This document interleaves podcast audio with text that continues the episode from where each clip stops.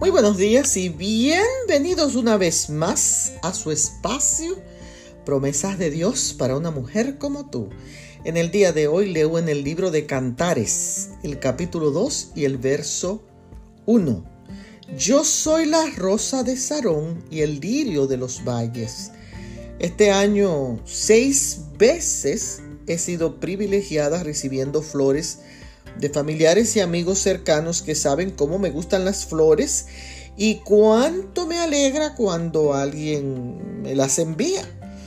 El pasaje de hoy, escrito por Salomón, es un coloquio entre él y su esposa que muestra la belleza física de la tsunamita. Pero Sarón es una llanura en Palestina donde la rosa crece es hermosa, una rosa hermosa con un aroma delicioso y cualidades medicinales y posiblemente por su belleza y su poder sanador. La rosa de Sarón es uno de los nombres con que se conoce a Jesús. La otra flor mencionada es el lirio de los valles. Los lirios son hermosos, de fragante aroma, que representa pureza.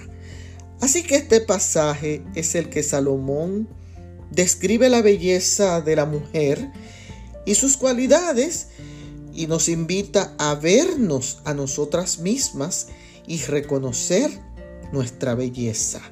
Esta poesía nos recuerda cultivar la belleza.